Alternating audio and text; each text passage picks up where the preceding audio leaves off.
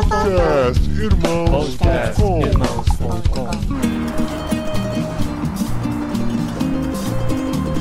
Olá, pessoas!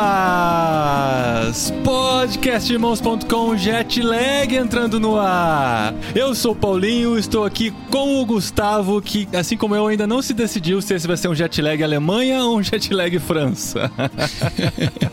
E eu sou o Gustavo e eu estou aqui com a Sara, que mora na Alemanha ou mora na França e trabalha na Alemanha, ou mora na Alemanha e trabalha na França.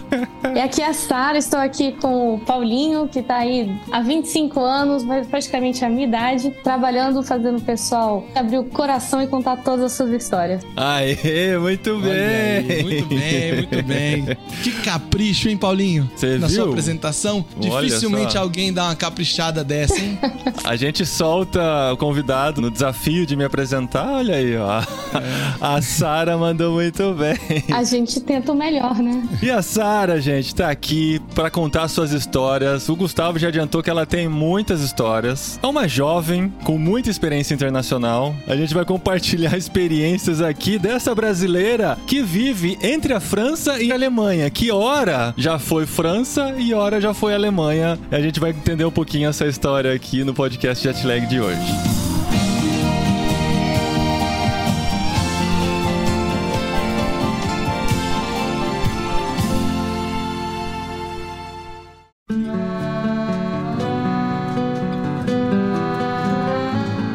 Gustavo, de onde que você conhece a Sara? Fala pra gente esse link aí. Que você- quando ela entrou, você já falou: a Sarinha tá entrando. Eu falei: tá chamando de Sarinha? já conhece há bastante tempo. Mais uma brasiliense, né, Gustavo? Mais uma brasiliense pro nosso podcast, de Brasília para o mundo. Olha. De aí. Brasília para o mundo. A gente tem uma competição aqui, Sara. Quem leva mais, né? Eu tento levar os do interior de São Paulo, o Gustavo leva os de Brasília, né? Que tem muita gente de Brasília e interior de São Paulo aqui no Jetlag. Um ponto a mais pro Gustavo agora. Pois é. Aí, Gustavo, vamos aumentar esses números. Quarenta e tantos podcasts depois, ainda encontro brasilienses pelo mundo. Olha só, não é tão fácil quanto parece. Mas a Sarinha, eu conheço ela já faz uns bons anos aí. O pai dela é meu amigo. Por conta do pai dela ter ido me ajudar com o nosso primeiro Go Equipped. É a primeira vez que tivemos um Go Equipped no Brasil, no ano de 2015. O pai dela foi me ajudar a gravar o Go Equipped e a gente precisou de tradução simultânea. E a Sara era uma jovem adulta, naquele momento já falava vários idiomas e aceitou o desafio de juntamente com um outro tradutor profissional que a gente tinha contratado, mas ele precisava de um tempo de descanso. Não dava para ele traduzir 8, 10 horas direto por dia. A Sara foi lá, encarou o desafio e fez tradução simultânea. E não foi aquela tradução meio que concomitante, eu falo, você fala, não. Foi uma tradução com fonezinho de ouvido Nossa. e ela mandando bala lá. Cara, eu acho que eu nunca seria capaz de fazer isso, sabe? Eu não consigo prestar atenção e falar ao mesmo tempo, sabe? Eu tenho que ser assim, eu ouço, interpreto na cabeça e falo. Aí eu conseguiria. Eu acho que você tenta, você acha que não consegue e desdobra. Tem gente Isso que não vai conseguir, mas até você não fazer, você acha que não consegue. Então, É assim, mesmo? eu quando fui fazer, eu não tinha a menor ideia que eu ia conseguir fazer. É mesmo. E conseguiu, e ninguém percebeu que ela não era profissional.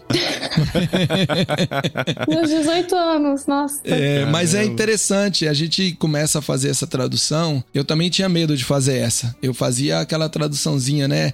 I speak, eu falo. Consecutiva, consecutiva. É, consecutiva ali. Quando eu tava na Colômbia, deu um problema lá, eu tava num congresso, no Comiban, e precisava traduzir do espanhol pro português. Aí foi um pouco mais tranquilo, mas aquela de ir na cabine, sentar na cabine, todo mundo no auditório com fone de ouvido, quem era brasileiro, e eu entrar lá e simplesmente tentar desligar o cérebro e deixar só tradução funcionando. Então eu ouvia e falava sem pensar. No final não sabia muito bem o tema da palestra, entendeu? Mas o Aham. pessoal Se É, você bacana. pensar, você Sim. se perde. Se você pensa, você se perde. Porque seu cérebro tá muito concentrado na tradução, sem Na ainda tradução. entender o que tá acontecendo, né? Mas aí depois que eu fiz essa em espanhol, eu tive a oportunidade de fazer em inglês. Em inglês não foi tão fácil quanto o espanhol, porque a estrutura do idioma é diferente. Então, tanto no português como no espanhol, como no francês, você vai falando sujeito, verbo, predicado, sujeito, verbo, predicado. Então, você consegue ouvir e traduzir antes da pessoa terminar a frase. Aham. Como no inglês a estrutura é diferente, seguinte: a primeira frase você fica em silêncio e depois você fica uma frase atrás. Então você tá ouvindo, falando a última que você ouviu e mandando a próxima. Né? No caso do espanhol, eu faço quase que palavra por palavra. Aham. né? No caso do inglês, aí é tenso. Uau, interessante essa diferença. É isso mesmo. Imagina tu em alemão, Gustavo. Pois é, eu estudei alemão em 2001 e já recebi o desafio do seu pai de voltar a falar alemão em um ano. Só não consegui ainda tempo. O alemão deve ter isso, assim, né? A pessoa faz uma pausa no meio, você interpreta até aquela pausa, depois ela continua depois da pausa e você vê que o que você tinha traduzido antes já estava errado, né? Porque a conclusão foi diferente. Exatamente, exatamente. E quando a pessoa fala um negócio pra- no passado, que ela quer colocar uma coisa um pouquinho mais complicada, você tem que esperar ela terminar a frase, porque senão você provavelmente vai traduzir errado. Porque basta colocar um sufixo ou um prefixo negativo ou positivo no verbo, Nossa. aí você tá ferrado. Aí você tem que mudar completamente a, a frase. Legal. Que legal, mas que difícil, né? Sara, mas a gente tá falando que você fala muitos idiomas. Quais são mesmo? Além do português? Vamos lá, é, eu vou na, na ordem, né, que eu aprendi. Português, óbvio, né, primeira língua. Espanhol eu comecei porque a minha, eu tenho parte da família que vem do Panamá. Então foi aquele aprendizado assim, quando falava com a família, mas não, não super constante. Daí, mas espanhol é a língua que hoje eu menos pratico, né? Que pena, né, Paulinho? Uma língua tão bonita. Pois é. Porém, irei à Espanha daqui a pouco. Semana que vem tô na Espanha. Se Deus quiser, volta ao espanhol. Depois aprendi o inglês. Depois do inglês comecei o francês. Ah, Isso em Brasília, os alunos da escola pública, nós ganhamos uma bolsa, não todos, né? Minha mãe foi lá, ficou na fila esperando pra gente ter a nossa vaga de graça, a nossa bolsa na Aliança Francesa. Comecei. O alemão foi engraçado. No Centro de Línguas de Brasília, onde eu fazia inglês, chegou a diretora, chamou a gente na sala de aula, eu, meu irmão e minha melhor amiga. A gente achando, meu Deus, o que a gente fez? Vamos ser expulsos, a gente faz tudo direitinho. Fomos lá todos cheios de medo. Chegamos, ela falou: Ah, vem cá, nós vemos que vocês são um tanto quanto bons em, em inglês e a gente tá abrindo a próxima turma de alemão. Vocês não estariam interessados? Eu olhei assim: Que dia? Que horas? Ela, ah, tal dia, tal horas. Ah, tô fazendo nada, por que não?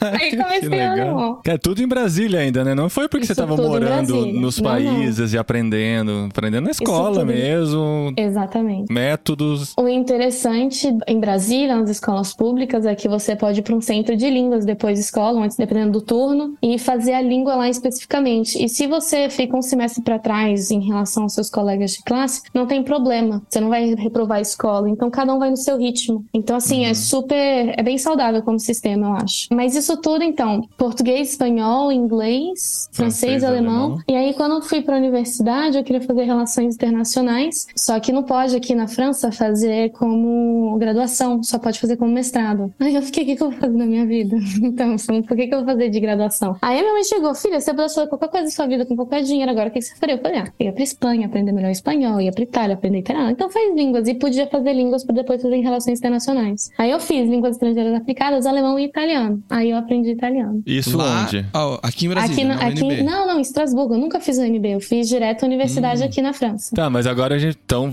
precisa entender o salto. De repente É. tava lá no cursinho da, da escola aprendendo alemão e depois já tava fazendo línguas. Faculdade em Estrasburgo. É, da onde surgiu Estrasburgo, da onde surgiu a França. Chegou uma época da nossa vida que o meu pai decidiu assim, falou: Olha, eu acho que pra vocês a melhor coisa é vocês estudarem no estrangeiro. Então, é, eu vou fazer o meu trabalho do meu lado, vocês fazem do lado de vocês. Vai bem na escola, mas não precisa ficar focado em passar no NB ou passar na melhor universidade, aí que você passa em vestibular e foca na língua. Aí tá, foi eu e meu irmão focarmos na língua. Aí ele já ficou feliz a gente conseguiu entrar no alemão, conseguiu entrar no francês, etc. E aí foi, foco na língua, foco na língua. Mas isso vocês. Você tinha que idade? Eu Era uma Quando meu criança pai adolescente, decidiu né? isso, eu acho que eu devia ter uns 11 anos, 12, 11 anos. Que legal. A gente também nunca deu problema na escola, então não- nunca tinha um debate muito grande em relação a isso. Deixa eu só perguntar uma coisa. Seus pais são brasileiros? Brasileiros. Ah, Brasileiros. nossa, se você olhar o meu background, é. Porque você tem o sobrenome Saad, né? Exato. Então, assim, não, uma origem inteiro é, é libanesa, exato. libanês. Meu nome inteiro é Sara Monteiro de Bragança Rosa Saad.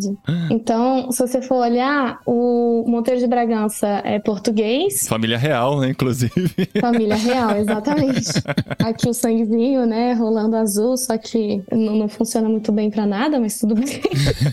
pois é, a minha avó é de Portugal, casou com meu avô libanês. Na verdade, foi os bisavós do meu pai que se encontraram na Ilha de Madeira, vindo pro Brasil. Olha. Decidiram se casar, casaram no barco, porque eu ti- antigamente tinha um oficiante, não sei como é que chama, no barco, Uhum. e foram para o Rio de Janeiro. Aí eu tenho português e libanês, Monteiro de Bragança, português, Sade e libanês. E do outro lado da família, a gente tem a minha avó que é do Panamá, que é Hiron, mas eu não tenho esse nome, e do meu avô que é o Rosa, de Minas Gerais. A gente suspeita que seja judeu, né? Porque os judeus no Brasil mudaram o nome, muitos deles mudaram o nome para nome de flores. Hum. Aí tem toda essa mistura. Mas assim, como todo brasileiro, basta você viver dois anos no Brasil que você é brasileiro, né? A gente não olha pra sua nacionalidade. Então é isso. Sempre brasiliense, a família do Rio e de Minas Gerais e de todos esses outros países foram pra Brasília meio que no iníciozinho, ali em 65, 70 mais ou menos. Uhum. Aí tá, aí eu estudando com os 12, 13 anos, vai, foca nas línguas. Quando deu os meus 15 anos, eu já tava estudando três línguas, né? Inglês, francês e alemão. Uau. E o espanhol de casa. O espanhol de casa, assim, um pouco na, na escola também, né? Porque era obrigatório na escola. Chegou uma hora que em Brasília eles, eles surgiram um programa chamado Brasília Sem Fronteiras para levar estudantes das escolas públicas que tivessem um bom desempenho no inglês para fazer um programa de um mês e meio, mais ou menos, em Washington DC. Aí eu consegui passar e fui com o pessoal tudo pago. Aí lá foi a minha primeira experiência no estrangeiro, né? Uhum. Fui lá na Universidade Georgetown University e foi assim, uma benção. Aquilo ali eu olhei, nossa, o mundo é possível, eu consigo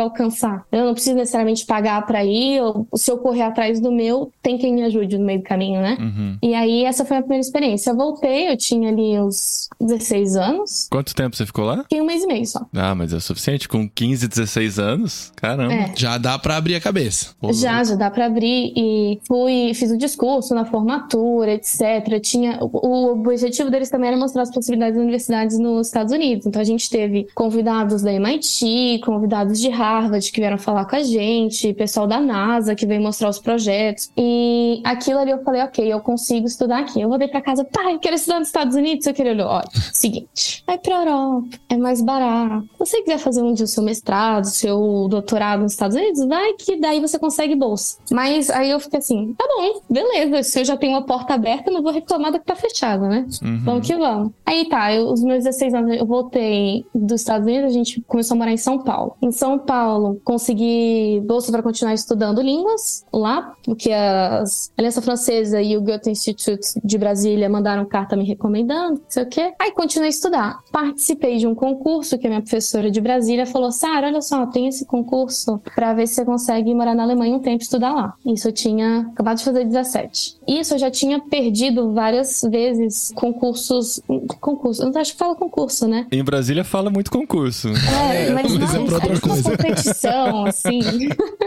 É, tipo uma competição, digamos assim, pra você tentar uma vaga e ganhar uma bolsa pra estudar na Alemanha. E eu não tinha conseguido várias vezes pra ir ficar lá um mês e meio, dois meses, três meses. Mas assim, eu sempre tenho fé. Quando for pra ser a minha vez, vai ser a minha vez. Se eu não fui, não era pra ser meu. Beleza. Aí eu fui tentar fazer esse pra um ano. Aí eu falei, pai, a bolsa não é completa, mas é bem grande, eu acho que era 70, 80%. Posso tentar? Ele, quantas vagas tem? Ah, tem uma vaga pro Brasil. Ele, ah, então tá. Uma vaga só, ele falou, beleza.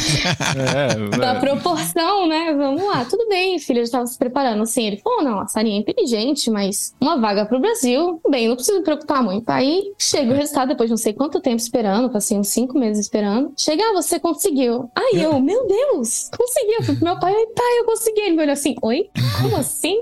Aquela que só tinha uma vaga? Aquela que só tinha uma vaga? E que eu vou ter que certeza? botar 30% do dinheiro?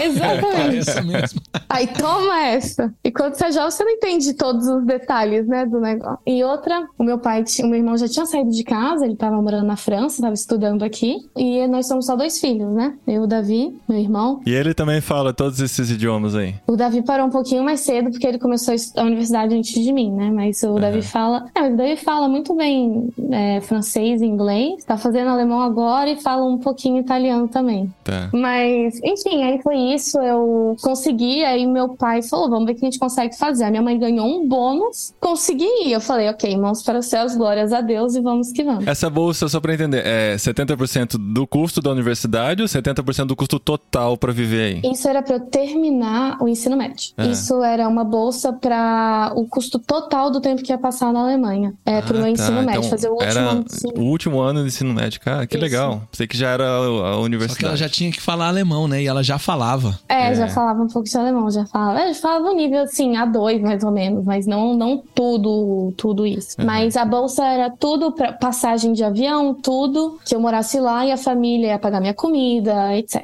Então não tinha muita coisa mais a ser paga. Deixa eu entender o lado dos seus pais, né? Porque a gente tá chegando na fase dos nossos filhos tomarem decisões parecidas. Você falou que desde sempre eles que começaram essa ideia de vocês Sim. estudarem fora. Eles não tiveram essa oportunidade, tiveram? O meu pai teve uma oportunidade, quando ele era mais novo, de ir pra Austrália estudar. Só que ele decidiu não ir porque ele já namorava minha mãe. Tudo que ele nunca me deixaria fazer, ele fez. Desistir de alguma coisa por alguém. Ainda bem que ele vai ouvir esse podcast. Desabafo público. Desabafo público. Não, é- mas é interessante isso, né? Porque essa mentalidade internacional deles veio de algum lugar, né? E passar isso pra vocês é muito difícil. Os pais que chegam pros filhos, eu queria muito que você tivesse uma experiência internacional, né? E eles fizeram isso com vocês e quando chegou a hora, eles estavam dispostos Sim. a deixar vocês irem a- antes até da universidade, né? Você foi fazer o último ano do ensino médio fora. Exato. A mentalidade do meu pai sempre foi uma questão de estudando sempre muita tecnologia, ele trabalha com tecnologia de informação, né, TI. Ele sempre viu como as coisas iam rápido nos Estados Unidos, rápido em outros países e aqui de vez em quando ia no mesmo ritmo. Ele falou: "Nossa, eu queria que os meus filhos pudessem ter a oportunidade de aprender e desenvolver em algum lugar e talvez até voltar pra cá pra trazer o que eles aprenderam". Mas se você parar por olhar também os pais dos meus avós, eles também vieram de outros lugares, né? Então, a minha avó saiu do Panamá quando ela tinha acabado de fazer 18 anos, porque ela queria mudar de vida, ela queria uma universidade melhor, foi parar em Belo Horizonte, fazer relações internacionais e acabou trabalhando, se aposentou no Ministério da Agricultura em Brasília. O meu avô veio pequenininho do Líbano e sempre foi empreendedor, trabalhava com joias, etc. Então, a mentalidade do o que tem aqui não tá satisfazendo a gente, vamos lutar para ter o melhor, sempre foi uma coisa que teve na família. Eu nunca Entendi. parei para pensar nisso. Aham. Interessante isso. Legal é que você tá no meio disso, né? A vida toda, né? Aí É. mais difícil de enxergar. Pra você, isso foi só a vida. A gente é, É. que tá te fazendo É. refletir aqui. Reflexões podcasticas. Exatamente. Que legal. Mas é- você tem toda a razão. Meu pai motivou isso na nossa cabeça, sabendo que era melhor pra gente. Tem várias coisas aí pra falar. Eu fui pra Alemanha, morei com uma família, uma host family, né? Uma família que me acolheu. Foi uma experiência incrível pra mim. Assim, viver em outra cultura, viver em outro lugar e tá ali. É diferente de você morar num país, no seu apartamento, onde o seu vocabulário ainda é português, onde você tá. Você não vai saber falar máquina de lavar louça, detergente, Foi o que aconteceu comigo na Argentina. Como em casa éramos eu e a Eliane em português, então o nosso espanhol é ótimo, menos pras coisas de casa. É, ou pra uma coisa de uma receita, né? Uma coisa assim. Não, no caso da receita, até que a gente, por conta de assistir Masterchefs e similares, a gente acabava aprendendo. Tá Mas certo. daí a, a limpar a casa, a arrumar a casa, sabe? Eu custei aprender alfombras e Aham. coisas assim. É. Eu lembro que uma vez eu tinha que comprar utensílio de cozinha, eu não sabia falar fouet. Como é que fala fouet? Negócio de bater na mão, assim? Eu não sei, eu só sei falar em francês, foi. O francês é foi, deve ser Em francês. português é fouet, deve ser também. É fouet, fouet. Isso é francês, isso, fouet. Aham. Eu não sabia, não fazia a menor ideia como fala, não sabia nem português. A pessoa chegou aqui em casa, sujou o chão e falou: Ah, empresta vassoura. Eu, balé? O que, que é balé? Eu não sei o que, que é balé. É, é balé ainda, parece balé, né? A dança. E agora? Eu ficava, gente, que a pessoa quer fazer balé, como é que faz?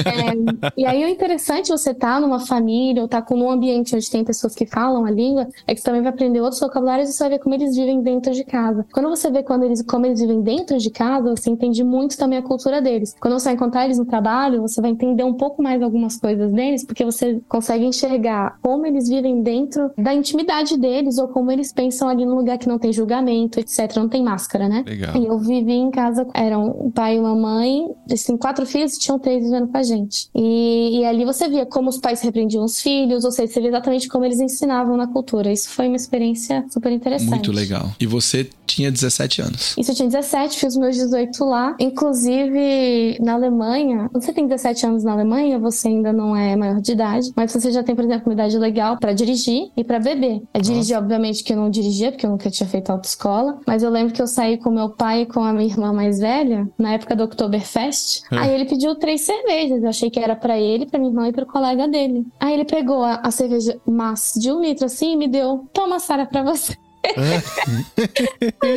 O que, que eu vou fazer com isso, Jesus amado? Eu nunca bebi uma cerveja. Tinha experimentado vinho em casa, uma coisa aqui, uma coisa ali. Mas cerveja, um litro. Aí a minha irmã chegou: não, fica tranquila, que aqui na Alemanha, se você quiser, eles vão diluindo pra você com Sprite ou com Coca-Cola. Limonada, né? Ai, meu Deus. Aí. Não, mas isso existe, hein? Aqui na França você pede uma panaché, é a cerveja com um pouco de limonada.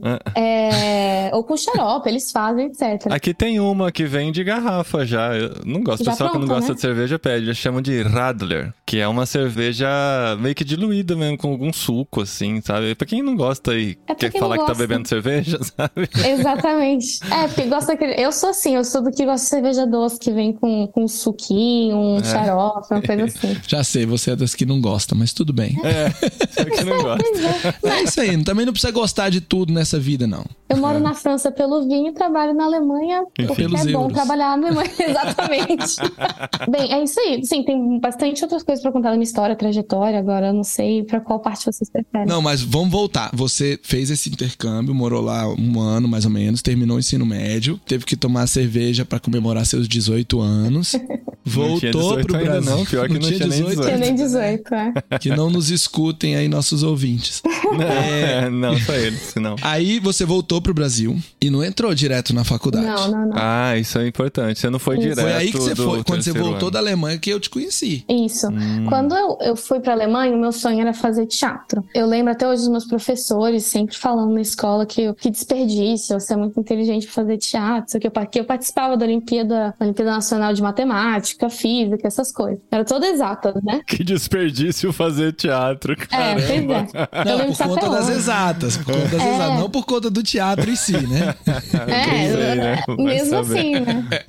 Enfim, eu lembro até hoje disso que pra mim fazia sentido, porque o meu pai, os meus pais sempre foram assim: faz o que você ama, porque se você fizer o que você ama, você vai ser bem sucedido. Mas corre atrás. Então, também não quer falar pra gente faz o que você ama, mas faz mais, mais ou menos, né? Aham. Faz bem feito. Então, aí quando eu fui pra Alemanha, eu queria ainda fazer teatro. Participei lá de um grupo de teatro e o pessoal saiu até no jornal com reforço brasileiro sobre a peça de teatro, etc. Foi super interessante. Mas vendo as diferenças culturais e me interessando muito sobre entender as duas partes e tentar explicar sem nenhum julgamento para as duas partes por que um- uma cultura faz de um jeito, por que a outra faz do outro, eu percebi uma paixão que eu tinha por um intermédio, né? Fazer um intermediário ali entre as duas culturas e colocar à prova a sua própria cultura, o seu próprio jeito de pensar. E eu falei, poxa, não é só porque eu sempre pensei assim e porque a gente faz assim no Brasil, que é o jeito certo. Que tem muita gente que faz, né? Não consegue assimilar o do outro porque o jeito que ela pensa e faz é o jeito certo. E eu falei, não, deixa eu pegar um pouquinho das duas culturas e ver um pouquinho melhor dos dois. Eu não preciso chegar exatamente pontual, mas também não é pra eu chegar 40 minutos atrasado.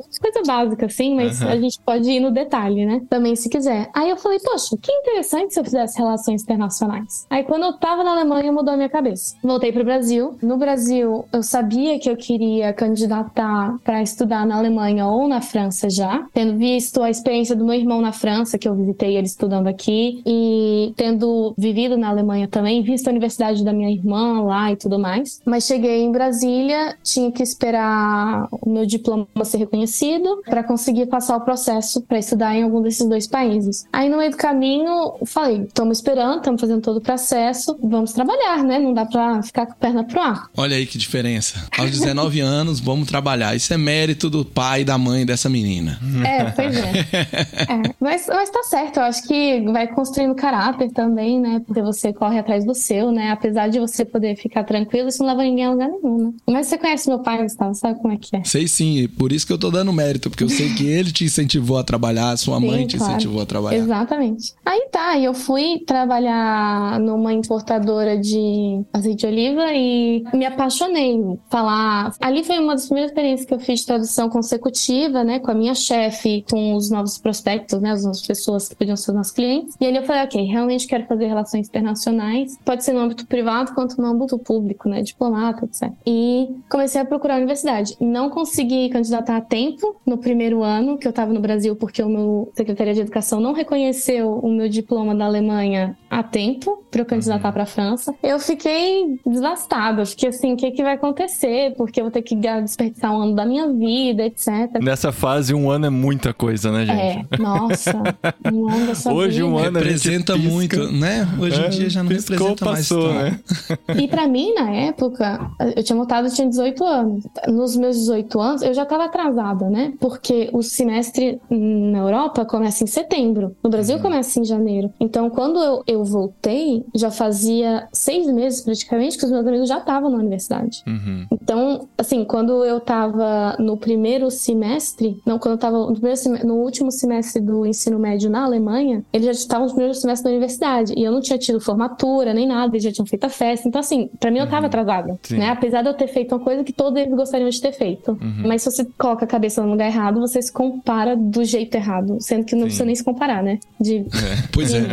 Você ainda estava aprendendo sobre culturas, né? Vamos dizer assim. É, exato. Aí tá, eu cheguei aqui, não consegui porque já tá a primeira vez, tinha que esperar um ano. Aí nessa, na igreja, o pessoal falou, não sei se vocês escutaram falar do Life Shape em Brasília. Eu conheço É, Life Shape. O Life Shape, aí chegou a oportunidade de, ah, tem uns americanos vindo, vamos traduzir e tudo mais. Aí eu falei, ah, vamos lá, vamos ajudar. E aí eu comecei a traduzir. Só que aí, Gustavo, na minha cabeça tá mais ou menos, não sei se a primeira vez que eu tinha traduzido tinha sido com você. Acho que foi. E... Em novembro de 2015. Então eu tinha acabado de voltar da Alemanha. Isso foi antes de eu trabalhar para a Companhia do Azeite, foi antes de eu ir trabalhar com o Life Shape. Enfim, aí nesse período aí eu comecei a ter um contato com tradução, que aí eu também comecei a entender, nossa, que legal, porque apareceram algumas oportunidades de, ah, tem um americano aqui, eu tenho que traduzir pro pessoal, e aí eu, beleza, eu falo bem inglês, vamos lá, joga na água. Aí fui na cara e na coragem, né? E uma das pessoas conectadas ao Life Shape em Brasília, a diretora do Colégio Batista, que tinha sido minha diretora quando eu era criança, tipo Jardim 3, no Colégio Batista. Falou, Sara, você fala bem inglês, você não quer vir trabalhar no Colégio Batista? Aí nesse meio do caminho eu fui trabalhando. Aí eu fui trabalhando, trabalhei em duas escolas, como professora, etc., de inglês, sempre voluntária. Isso acho que me construiu muito caráter, um- também uma questão profissional antes de entrar na universidade, que eu acho que foi crucial para levar a sério a universidade, né? Levar a sério aquela experiência, etc. Aí passei, graças a Deus. Em Estrasburgo. Em Estrasburgo. Passei para Paris e para Estrasburgo, mas o meu irmão estava em Estrasburgo. Aí eu decidi ficar por aqui porque é uma das melhores universidades para língua. Mas eu lembro que eu fui recusada a primeira vez na, em Estrasburgo. Aí eh, foi para minha segunda opção para Paris. Foi enviado meu dossiê. O meu irmão estava aqui em Estrasburgo. Eu falei, Davi, eu fui recusada. Como assim? Aí ele falou: tudo bem, eu vou lá na porta do diretor da, da sua faculdade de línguas. Eu vou perguntar por que, que você foi recusada. Aí o Davi falava, tô na porta dele. Cara, ela pode entrar. Aí ele, não, eu quero entender por que, que a minha irmã foi recusada. Ela tem um ótimo dossiê e tudo mais. Aí o cara ficou assim: nunca aconteceu que eu de manhã cliquei no botão recusar e de tarde tinha uma pessoa aqui perguntando o que, que tá acontecendo.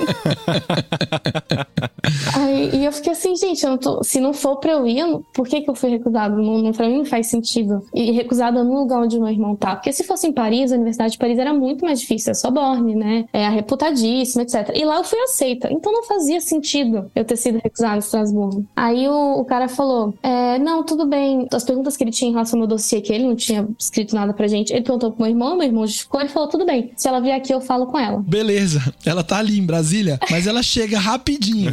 Como é que faz? Aí ele, ah, não, eu tenho um rendezvous daqui a duas, três semanas, se quiser ela pode vir. Aí o meu pai falou, tudo bem, vamos que eu já queria de qualquer jeito visitar pra ver onde é que vocês vão morar. Vamos. Aí pegou, juntou as economias e pagou o bilhete pra mim e pro meu pai vir, ficar dormindo no quarto do meu irmão, no chão, pra ter entrevista com o tal professor. Eu queria fazer italiano, daí o professor, que era o diretor do departamento, ele tinha uma aversão a pessoas latinas que achavam que o italiano ia ser fácil. Hum. Porque ele achava que essas pessoas não iam se esforçar o suficiente. Aí ele foi fazer uma entrevista comigo. O que você acha que você vai conseguir? Por que você acha? A gente tem 60% das pessoas que não passam o primeiro ano. Por que que você acha que você vai estar nos 40%? Aí quando eu comecei a dar meu argumento, ele, mas todo mundo acha que vai conseguir. Todo mundo acha que é ótimo. Aí eu falei, moço, eu falo 40 línguas, olha só aqui, eu, eu consigo, eu, eu me esforço. Aí eu comecei a explicar, etc. Aí tudo bem. Mas no final do semestre a gente vai ter que fazer um ponto, né? Como sei como é que fala. Vai ter que Uma avaliação. fazer uma avaliação para ver se você tá conseguindo. Acabou que eu fui a melhor aluna de italiano daquela promoção inteira, porque a minha vontade de mostrar para ele que eu conseguia era tão grande. Nossa, Deu certo a estratégia dele de te forçar, né? De forçar.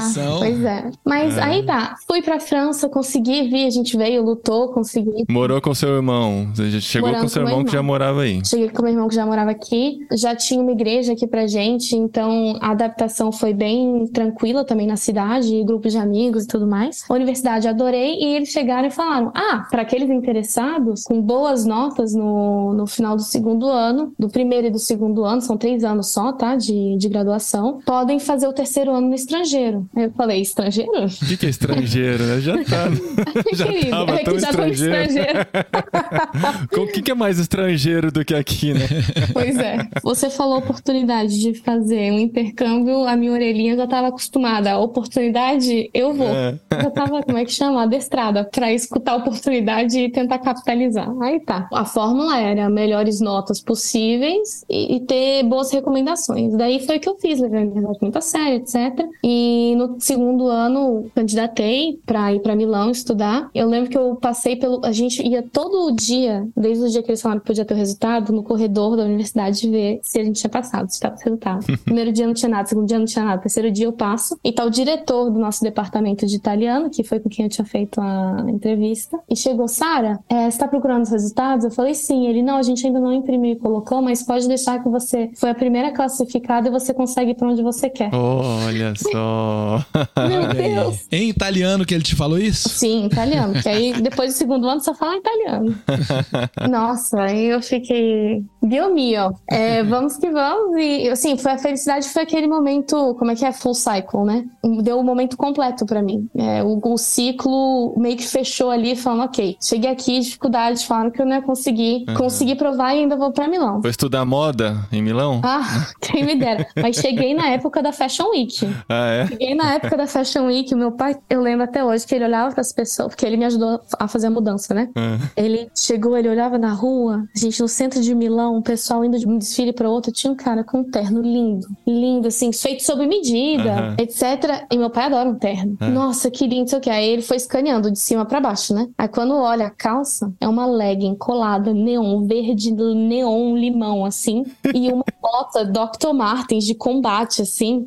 Meu pai começou a rir, ele começou a rir, ele ria. Aí eu, fica quieto, tá todo mundo olhando pra gente. E todo mundo na rua tava nesse nível, assim, de, Tem, de moda. tem gente, você tem gente normal andando É. e tem o pessoal que tá indo nos shows que você vê claramente que eles estão andando assim, com 2 milhões de roupa que você não entende de um lado pro outro. Mas aí foi isso, aí começou a minha, a minha história na, na Itália. Que ano que foi isso? Porque Foi- tá chegando a pandemia na sua história, né? A pandemia sempre Exatamente. entra na história. Meu Deus, a pessoa tem o, o timing perfeito. Ele tá calculando desde os meus 18 anos. Não, eu tô. E você tá em. Milão, você tá chegando em Milão. De onde que começou a- o desastre na Europa, né? O desastre na Europa começou exatamente em Milão. Eu fui pra Milão em 2019, ou seja, um ano antes da pandemia. Final de 2019 já tinha começado, né, na, na China. Fui pra Milão, comecei, consegui achar uma igreja. Realmente, um modo quase que milagroso pra eu conseguir uma casa, porque é super caro, você não consegue achar com facilidade, ainda mais com budget de estudante. Consegui, através de um, um grupo de estudantes, o GBU que chama, um contato de uma menina que também tava procurando casa. Eu falava com ela, o nome dela era Chiara. Eu falava com ela em italiano por mensagem, falando, ok, se eu vou procurar em algum lugar, pelo menos vamos se conhecer, né? Pra gente procurar um apartamento juntos, que ela tinha acabado de perder o apartamento dela. Aí eu falo pra ela que eu vim de Estrasburgo. Depois de dois, três dias falando em italiano, ela escreve, mas você vem de Estrasburgo? Você fala francês? Eu falei, sim, ela,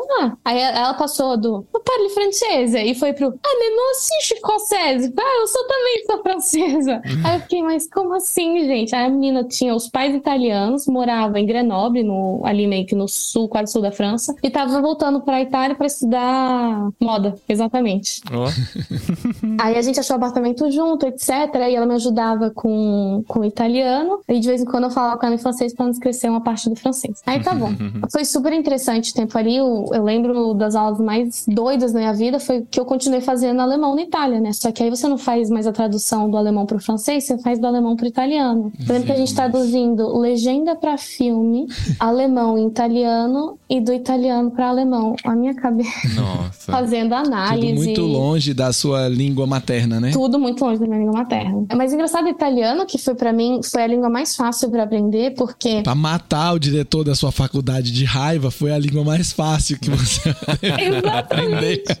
É, que você já tinha base latina muito consolidada, né? Exatamente. Então, tudo que é palavra que era completamente diferente do português, provavelmente tinha no francês ou no espanhol bem próximo. Por exemplo, o passado composto que você tem ali no italiano que você não tem em português necessariamente, ou pouquíssimo usado, você tem no francês e no, no espanhol. Vivido, etc, né? Aham. E aí, então, o que eu não tinha numa língua, eu puxava da outra. Ia puxando, ia puxando, fazia o meu puzzle, tem os verbos de base e vai. Cheguei na Itália e o pessoal falou, ah, mas você parece italiana. Aí Eu, e ninguém achava que era brasileira. Nunca. Tem uma coisa, lugar nenhum no mundo achava que era brasileira, a não ser brasileiro. Eu, assim, nunca achei isso negativo, eu só acho interessante que as pessoas não tenham essa ideia que nós fomos, sim, colonizados por Portugal. Ou os italianos, os alemães do sul, etc. Mas também não dá pra pedir pra todo mundo saber a história de todos os países, né? Então, assim, eu dou o braço a torcer e falo, não, deixa eu te ensinar um pouquinho. Vamos lá. É. Mesmo problema que o Akira tem pra explicar que ele é brasileiro, porque ele é descendente de japonês. E aí Nossa. ninguém nunca Nossa. diz que ele é brasileiro, com aqueles olhinhos É. puxados.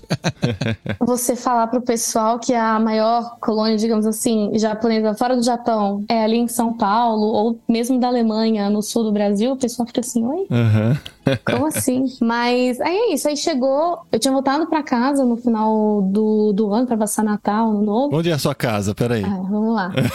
Eu tinha voltado pra casa. Neste momento de final de 2019, né? Final de Vamos 2019, pra mim, em casa era Estrasburgo, porque já faziam dois anos e pouco que eu tinha estudado na França. Os meus pais já tinham vindo morar aqui com a gente, mas isso eu posso falar depois, qualquer coisa. Então eu já tava com a família aqui em Estrasburgo. E aí eu falei, vou passar o Natal em Estrasburgo, Ano Novo, e vou voltar pra Itália. As aulas só começavam em fevereiro, eu cheguei no final de janeiro, uma coisa assim, mais ou menos. Passei um tempo ali, estudando pras provas, etc. Eu lembro que um dia eu tava num grupo de jovens sábado, de noite, e eu lembro que meu pai me escreve, Sara, ele me liga no meio do negócio. Eu falei, pai, eu não posso te falar agora. Ele falou, é urgente. Aí tá bom, eu vou pro final do fundinho da sala, o que que foi, não sei o quê. Eu li no jornal que todas as universidades de Milão vão fechar, não vai ter aula por duas semanas, por causa do Covid. Aí eu falei, pai, como assim? Não, a universidade não me mandou nada. Ele, Sara, eu vou te buscar agora. Ele tava em Estrasburgo. Eu vou te buscar agora, porque se fecharem as fronteiras, você fica presa. Eu fecho a fronteira na Europa. Você tá brincando. A sua igreja era na Alemanha? A igreja, isso era na, na Itália. Eu ah, você tava na Itália. Itália. Ele foi pra Itália te buscar. É, ele ia buscar, me buscar na Itália. Eu tava em Milão, ele tava em Estrasburgo, eu tava no grupo de jovens. Aí ele chegou, Sara, eu vi no jornal que vão fechar as universidades por duas semanas. Eu falei, pai, é o seguinte, eu tô estudando há um mês pra uma prova. Vai ser na terça-feira, isso era sábado. Terça-feira é uma das notas mais importantes do meu semestre.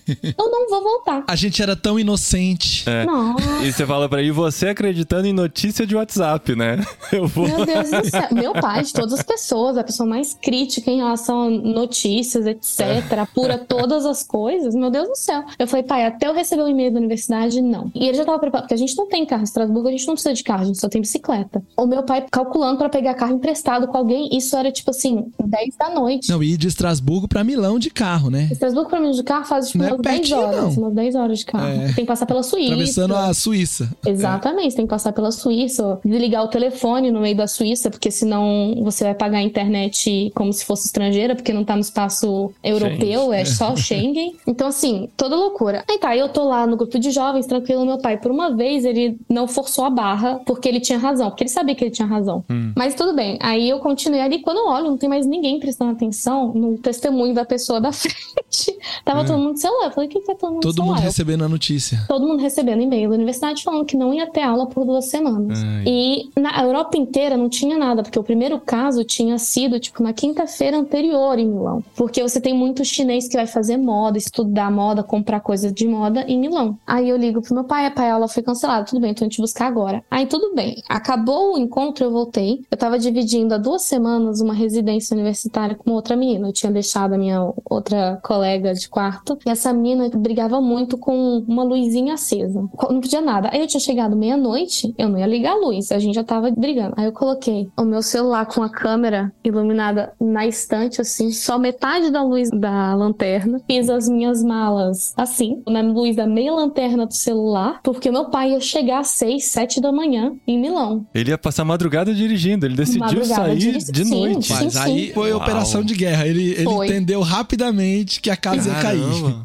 E foi sozinho. Ele falou: Não, eu vou porque eu sou cidadão europeu, porque ele tem a nacionalidade portuguesa. Ele falou: Porque eu sou cidadão europeu, se der qualquer problema na fronteira com a Suíça, não tem problema com o visto do filho, do meu irmão, da minha mãe, etc. Aí eu ia sozinho. Eu não sabia quanto tempo ia durar, né? Isso tudo. Pra mim, eu só ia duas semanas e voltava. Todo mundo achava que eram duas semanas, só que o mundo ia parar. E já Exato. era muito, né? Duas semanas Duas é muita semanas, coisa. pelo amor de Deus. Eu tinha prova, dá licença. Aí o mundo não ia parar, minha prova não ia parar, nunca que a minha prova ia parar. Por causa de um vírus, não. É. Aí eu lembro que o que, que eu fiz? Eu peguei as minhas malas, a menina acordou no dia seguinte, eu falei, olha, não sei se você sabe, mas não vai ter mais universidade, o mundo tá parando um pouco, então eu vou voltar pra França. Ela me olhou assim, foi a primeira coisa que ela citou de manhã. Aí eu com as minhas duas malinhas falando, não, tô indo embora, tá? Meu pai chegou. A menina tava assim, seu pai veio da França, como assim? O que que tá acontecendo? Aí tá. Fico imaginando a cabeça dela. Eu fui dormir, ela tinha ido numa reunião da igreja. O que, que será que os caras profetizaram lá? É. Que o pai dela apareceu aqui. O que que tá Meu? Deus do céu, que loucura essa religião dessa moça. Meu Deus do céu. E ela também, ela tinha acabado de chegar na Itália, ela tava fazendo só um semestre, já tinha feito o semestre do ano anterior, né, 2019. Ela tava esperando as aulas começarem, para ela acabou ali o Erasmus, né, o ano de intercâmbio dela. Ah, você tava no Erasmus também. Eu tava no Erasmus, isso. Ah, que Erasmus. Legal. Olha aí, não é a primeira Erasmus que Não. aparece aqui, hein? Aqui eu Olha ouço aí. bastante, inclusive tem brasileiro que mora aqui em Linares que agora no meio do ano vai pra Itália pelo Erasmus. Pois Muito é. legal. Então foi isso que eu fiz. Aí eu, pela França, eu fui pro Erasmus na Itália. Uhum. Aí todo mundo brincava que eu fiz o meu Erasmus dentro do meu Erasmus, porque a França já pra, era pra ser tipo um intercâmbio, né? Pra É, exato. É. Aí tudo bem, aí o que, que eu fiz? Eu peguei as minhas duas malas, em vez de levar comigo pra França, eu falei, não, daqui a duas semanas eu tô de volta, eu deixei na casa dos meus amigos. Eu fui só com uma mochila voltar pra França. Aí deu as duas semanas, a universidade renova mais duas semanas, mais não sei quanto tempo. Aí explode, fecha tudo em tudo quanto é lugar. Aí tudo bem, terminei o meu Erasmus online. Não voltou nunca mais. Voltei só depois no verão, quando as coisas estavam abertas. Mas, graças a Deus, eu fiz bons amigos lá. Tive tempo de fazer bons amigos que falaram: ah, o seu Erasmus foi interrompido, vem aqui pra casa ficar aqui um mês durante o verão. Aproveitar a Itália, que você não conseguiu aproveitar no verão, que é a coisa mais bonita. Aí fui ali pra perto de Roma, uma cidade chamada Fondi, onde os meus amigos moravam, e a gente ia pro mar, etc. Eles mostravam a igreja deles, mostravam várias coisas. Todas as estradas vão a Roma? Como é que Todos fala? os caminhos levam a Roma. Todos né? os caminhos levam a Roma. E realmente, geograficamente, todos os caminhos levavam para Roma. E aí tem uma via ali que é a via onde Paulo andou para ir para Roma. Me mostraram aquilo, foi assim, super interessante. Aí tudo bem, acabei o meu Erasmus, vamos estudar alguma coisa. Queria fazer relações internacionais. Estudei, fui ver todos os cursos exatos de relações internacionais para ter certeza que era aquilo que eu queria fazer. E não gostei. não gostei do que eu vi. Eu fiquei, meu Deus do céu, tudo isso para isso. Oito anos depois. Oito anos depois. Quen- Construindo a vida pra fazer relações Pra fazer internacionais.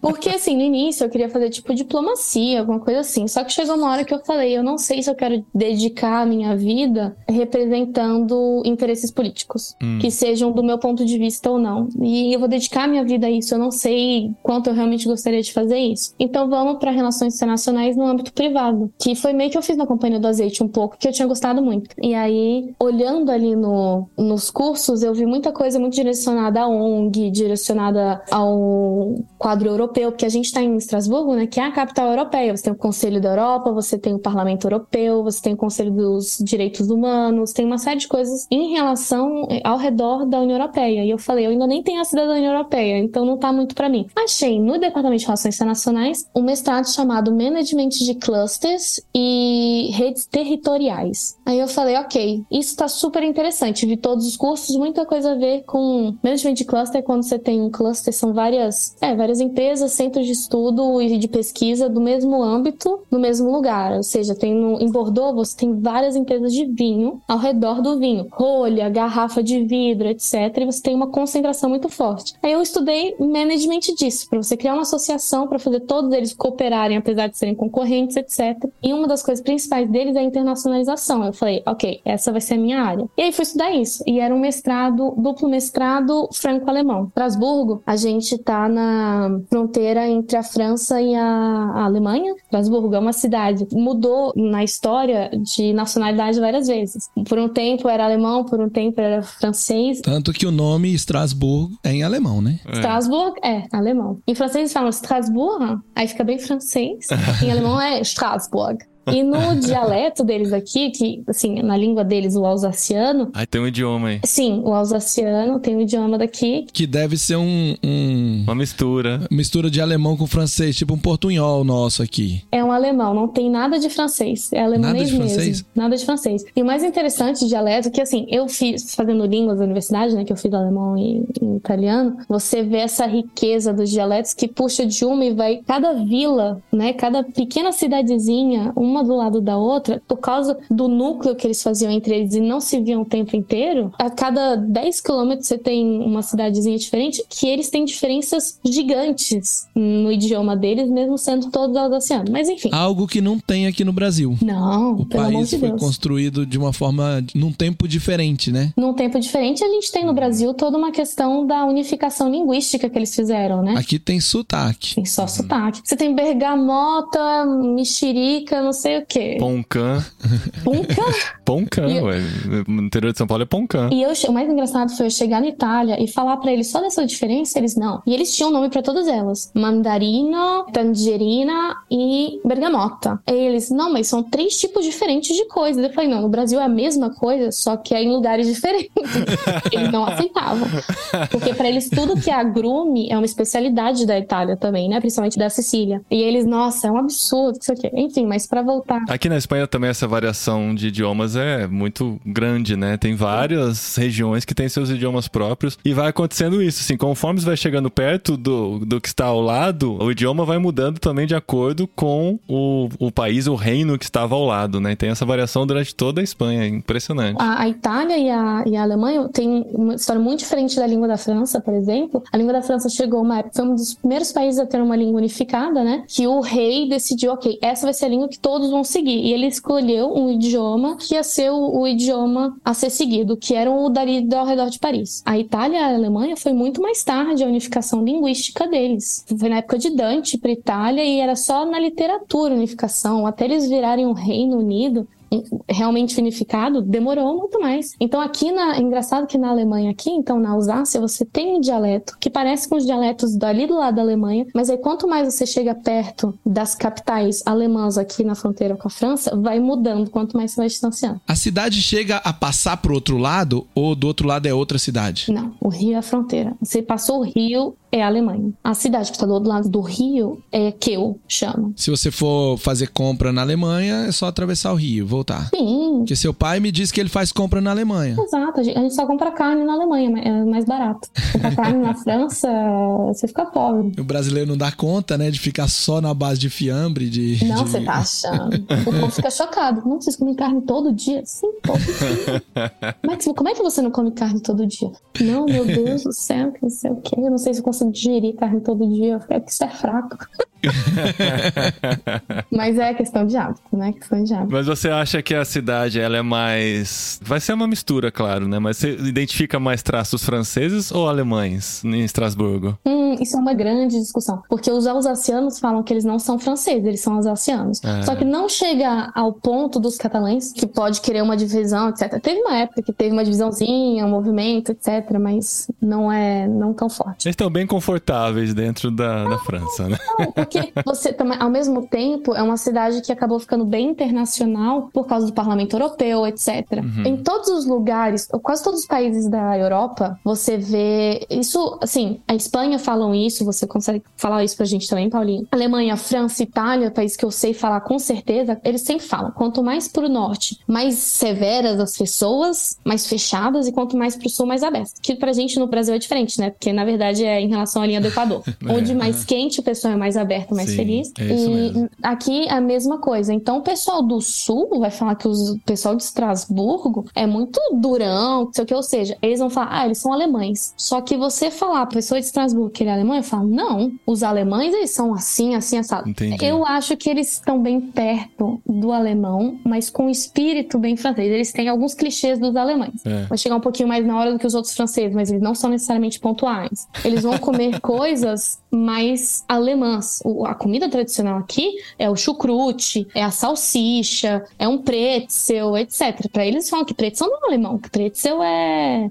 é alsaciano. Inclusive, o símbolo, os símbolos das, das lojas que são oficialmente alsacianas é um pretzel. Aham. Então, assim, eu- se você olhar por de fora, eles estão bem mais ali pra Alemanha. Mas quando você vê a cultura e a mentalidade deles, é bem francesa também. Que é uma mentalidade. Que eu falo, a mentalidade na França é uma mentalidade. As pessoas lutam por tudo. E é uma coisa que você consegue ver que eles puxaram ali da Revolução Francesa. Pra mim é uma certeza que eu tenho. Beligerante. É, Então, o pessoal, nada tá certo, porque sempre tem alguma coisa pra reclamar, mas assim, a gente como brasileiro, a gente fez isso de uma maneira muito negativa. Eles não. Pra eles é, é normal, se não tá certo, eu tenho que falar. Mas se você parar pra pensar que se eles não tivessem lutado pelo que tava errado, eles nunca tinham tirado o rei, tinham morrido de fome, não tinha nem pão na Revolução Francesa. E essa mentalidade eles trouxeram até hoje, que é uma dificuldade que eu tive. Eu, no início da universidade, só fazia amigo com estrangeiro. Só fazia amizade com estrangeiro porque eu não sabia explicar por quê. Até que no segundo da universidade, eu percebi que se eu reclamasse um pouquinho de alguma coisa, pelo menos eu tava incluída na conversa. Olha só.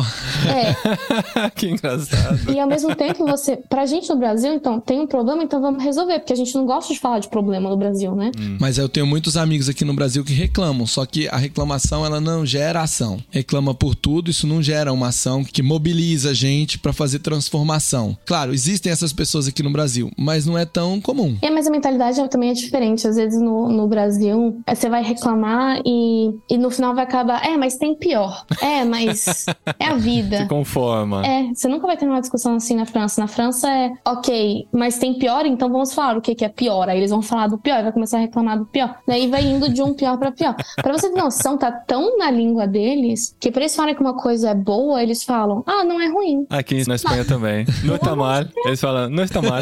Não está mal. Aí você, eu cozinhei um milênio pra você falar que tá bom, não que não está Não ruim. está mal. Deus. Que raiva, né, A Sara? gente brinca muito com eles, com isso, assim, fala que tá bom, não, não, não tá mal. Que- exato. E no Brasil a gente tem as nossas hipérboles, né? Tudo é maravilhoso. Maravilhoso. Tudo é o Top. melhor do mundo, top. Top. 10 de 10. Se for em Goiânia, então, nossa. Nossa, mas no, no Brasil, assim, você pede pra dar uma nota, o pessoal, 10, 10, 10. Ninguém vai falar 9. Aqui o pessoal fala 7,5, 8,3. E você fala, onde é que veio o seu 3? O 0,3, por quê? Não podia ser meio? Eu fui fazer um- uma avaliação cultural, um assessment que a gente fez, os diretores das diferentes tentes. A gente fez essa avaliação onde a gente mediu 12 aspectos da nossa visão de mundo. E depois eu fui comparar os meus resultados com os resultados do nigeriano. Cara, isso é muito legal, mano. Eu gosto muito disso. Não, divertidíssimo. Só que o curioso é que o norueguês, ele saiu quase todos no meio. Então, por exemplo, no, no relacionamento, você pode ser formal ou informal. Ele ficou no meio. Eu fui informal e o nigeriano mais formal. Eu fui, tipo, totalmente informal. O nigeriano metade pro formal, o norueguês no meio. Do norueguês quase todos no meio. Eu falei, mas você não é assim. Porque o, o norueguês é o diretor da Tente, eu conheço ele há muitos anos. Eu falei, você não é tão no meio pra tudo. Ele falou, não, aqui na Noruega, se a gente tem que responder alguma coisa numa escala de 1 a 5, a gente só pode responder 2, 3 e 4. A gente não pode ir nos extremos. Então, a nossa tendência em tudo que é teste é estar na média. A gente vai no máximo um 2, no máximo um 4, mas em geral tudo no meio. É como se na cultura norueguesa é como se fosse orgulhoso, se fosse tipo metido, convencido por estar colocando os extremos. Aí no final das contas você não sabe avaliar, né? Nem eles mesmos sabem se avaliar, porque eles não têm coragem. Tem isso aí. Tem essa questão da cultura também de como você avalia as coisas. No Brasil, a gente, a gente pode até não gostar muito de uma coisa, a gente não vai nem necessariamente dizer, ou talvez a gente não vai nem admitir pra gente, porque a gente quer ver aquela parte positiva. Mas é aí que tá, eu acho que essa é a minha paixão principal em- da questão das culturas. E foi por isso que eu fiz línguas estrangeiras aplicadas na minha graduação. Porque o objetivo não era virar professora de línguas, não era virar tradutora necessariamente, o meu objetivo era entender a cultura e conseguir aplicá-la no âmbito de trabalho. E eu acho que tá aí essa questão da, da riqueza da cultura, você entender por que, que a pessoa pensa desse jeito Sim. e num ambiente internacional e multicultural, como fazer de maneira que as pessoas consigam se respeitar respeitar e trabalhar juntas. Porque se você é brasileiro, você dá todo o seu sangue, você espera um elogio. E se a pessoa não te dá um elogio porque ela considera que aquela é sua obrigação, você vai performar menos, porque você não tem reconhecimento. Todas essas diferenças culturais, que inclusive eu fiz durante meu mestrado, né? Eu tava falando do mestrado ali na Alemanha, a gente fez um curso de comunicação intercultural. E exatamente ver por que, que a gente comunica de um jeito e talvez o que a pessoa recebe é completamente diferente. E eu acho que isso é uma das minhas maiores paixões. Ah, Gustavo, a gente já sabe para qual episódio ela vai voltar aqui no Jetlag. Uhum. Eu gosto demais, demais desse tema. E o fato da gente viver fora do país ajuda a gente a ativar muito mais o nosso senso para isso, né? E você estudando isso deve ser muito legal, porque a gente vai pela observação só, né? Quando a gente chegou na Espanha, a gente encontrou um povo muito parecido com o povo brasileiro, de primeira impressão. Sim. São muito abertos, muito receptivos e tal. Mas conforme a gente vai se relacionando com eles, a gente vai vendo que a forma de pensar é diferente lá no profundo mesmo, né? Sim. Por conta de toda a formação deles, né? Nós somos um país colonizado, eles eram os colonizadores. Então, a cabeça, a forma de ver o mundo é diferente, né? De tratar alguns assuntos é diferente. E isso a gente precisa entender. Isso é uma mentalidade que todo mundo que vai morar fora do país tem que sair do país já sabendo que vai encontrar uma coisa diferente. E não é pior ou melhor que o nosso, é simplesmente diferente pela sua própria formação, pela sua história, pela história daquele povo, né? Uhum. Mas olha que interessante, Paulinho. Ontem eu tava conversando com a minha equipe no trabalho e eu tava falando sobre inteligência cultural e como a gente pode melhorar os nossos relacionamentos, a nossa comunicação ao perceber diferenças culturais. E a minha equipe toda de brasileiros que atende brasileiros. E para eles eu trouxe exemplos de diferentes países, para eles foi divertido perceber que os outros países são bem diferentes. Mas eu durante a conversa eu trouxe um ponto que aí eles ficaram super animados e trouxeram vários exemplos, que foi o ponto de cada empresa tem a sua própria cultura, Sim. a sua própria forma cultural. E a gente trabalha numa empresa privada super informal, de baixa hierarquia. Os donos da empresa e o estagiário sentam na mesma mesa para discutir questões relevantes da empresa e com todo o time no meio. Só que a gente atende um cliente, a gente é uma empresa de TI e a gente atende um cliente que tem uma estrutura muito hierárquica, super formal. Então, a relação que a gente tem lá dentro da empresa, onde o, o cara que é júnior pode dar opinião pro presidente da empresa, pro diretor, pro gerente, quando esse cara que é júnior tá numa reunião lá no cliente e naquela reunião o gerente tá e o outro gerente tá, ele não pode dar opinião naquela reunião. Que louco, né? A não ser que ele seja perguntado. E aí, quando ele, por não saber, por não ter essa percepção cultural, não ter essa inteligência desenvolvida, ele vai e fala. E a hora que ele fala, gera um desconforto. Uhum. A gente viu vários exemplos nesses últimos dois meses, e aí ontem eu trouxe esse tema justamente pra gente discutir. Mesmo no nosso país, mesmo na mesma cultura, Sim. cada empresa, cada micro-região tem diferenças culturais que precisam ser respeitadas, entendidas e muitas vezes aceitas. É somente um jeito diferente. O presidente da outra empresa só fala com o presidente dessa empresa, o diretor com o diretor, o gerente com o gerente, o analista com o analista. Assim como tem igrejas também, né, Gustavo? vão ter igrejas, vão ter. Você vai de uma igreja para outra, você vai achar que vai encontrar a mesma realidade? Não Existe uma forma diferente de trabalhar, de se relacionar. Se a gente elevar a enésima potência, todo casal, quando casa, experimenta é, isso. Cada um sim. veio com uma cultura familiar diferente. Então, o é. jeito de tomar café da manhã é diferente. O jeito de organizar a casa é diferente. O jeito de criar os filhos é diferente. E não tem casamentos né, transculturais, como a gente falou no mês passado com a Sabrina, que casou com uma pessoa de outro país. Aí ela, coitada, tá coitada. passando apuro por conta, por conta dessas diferenças. Apesar de que ela tá se dando super bem com o marido dela, né? Ótimo por isso. Mas ela tá enfrentando desafios maiores. Mas mesmo na nossa cultura. Uhum. Quando nós nos casamos com pessoas da nossa cultura, a gente traz as culturas familiares para dentro. E cultura é algo interessante de se ver, de se estudar e de respeitar. Você consegue crescer muito ao entender e aceitar outras culturas. Essa frase clássica, né? A cultura ela só é diferente. Ela não não é ruim, ela não é um problema. Agora a gente tem que ter também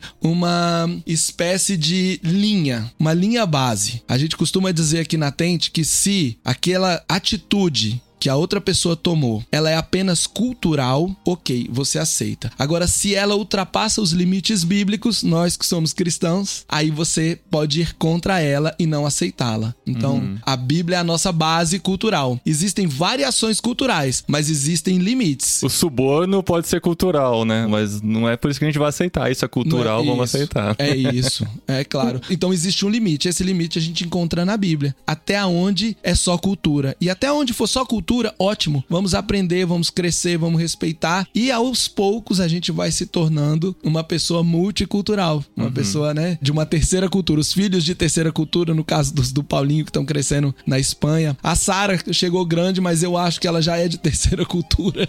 Então, é a Sara, eu acho que ela é. E o, o lance dela estudar isso, né? E no meio dessas realidades diferentes, no meio de um país diferente de onde ela nasceu, convivendo com tantas culturas diferentes, está dando para ela um know-how impressionante, né? Para poder trabalhar com isso.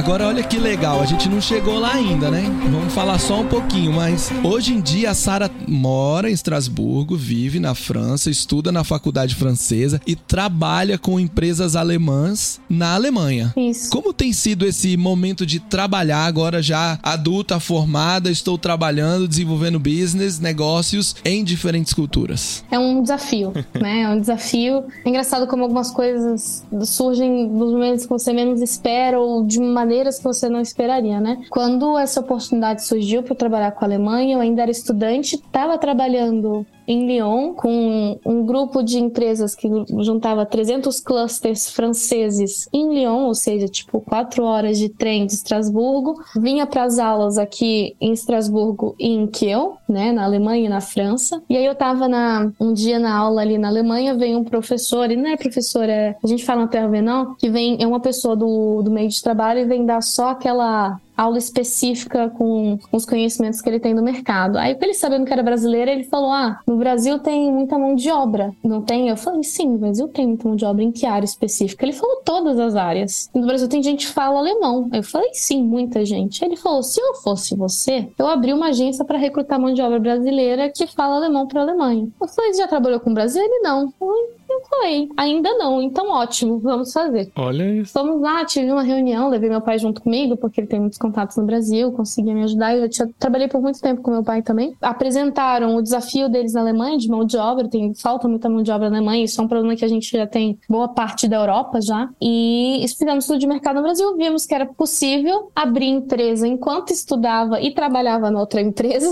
na outra empresa era um ambiente completamente francês, trabalhando com áreas áreas francesas, territórios franceses que estavam tentando reindustrializar aqueles territórios. Então estava imersa ali naquele ambiente totalmente francês, voltando a me focalizar então, voltando pela primeira vez profissionalmente em relação ao Brasil, conectando com a Alemanha. Então assim, aí acabou a parte de estudos que era só o final da, do trabalho, né, que é a alternância que eles chamam aqui. Eu passava o dia trabalhando na alternância, aí o final do dia o trabalho terminava às 5, né, porque graças a Deus aqui termina às 5, diferente do Brasil. Dava 5 até 7 continuava na empresa fazendo a minha dissertação e depois voltava para casa, jantava e aí ia fazer entrevista com candidatos do Brasil para ver se a gente conseguia recrutar. Uau. Então foi uma loucura após a outra, mas eu falei, tudo bem, se a oportunidade apareceu e é uma boa oportunidade, tem estudo de mercado, tem quem me dê apoio no Brasil, tem quem me dê apoio na Alemanha. Tem gente que tá te pagando para fazer esse trabalho de recrutamento, de trazer. Né? É, pagando não, ainda não. Ainda não? Porque a empresa é minha, eu, pago, eu ah, ganho okay. quando eu tenho lucro.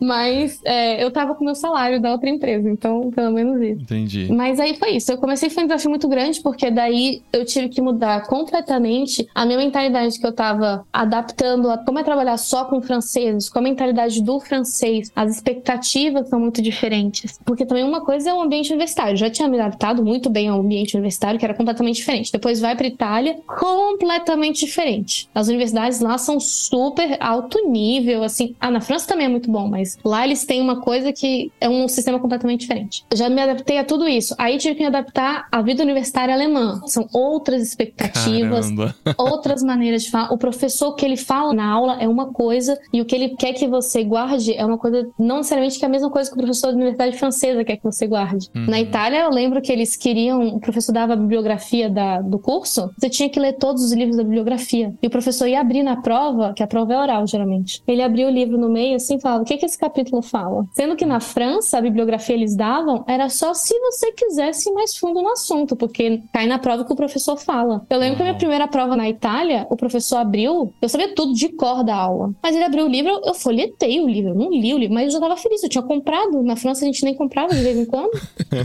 Nossa, aí eu, tudo bem. Eu falei, professor, com muita sinceridade, eu sinto muito, mas eu não li. Ele, como assim, tá na bibliografia? Eu falei, mas como assim? É pra isso a bibliografia?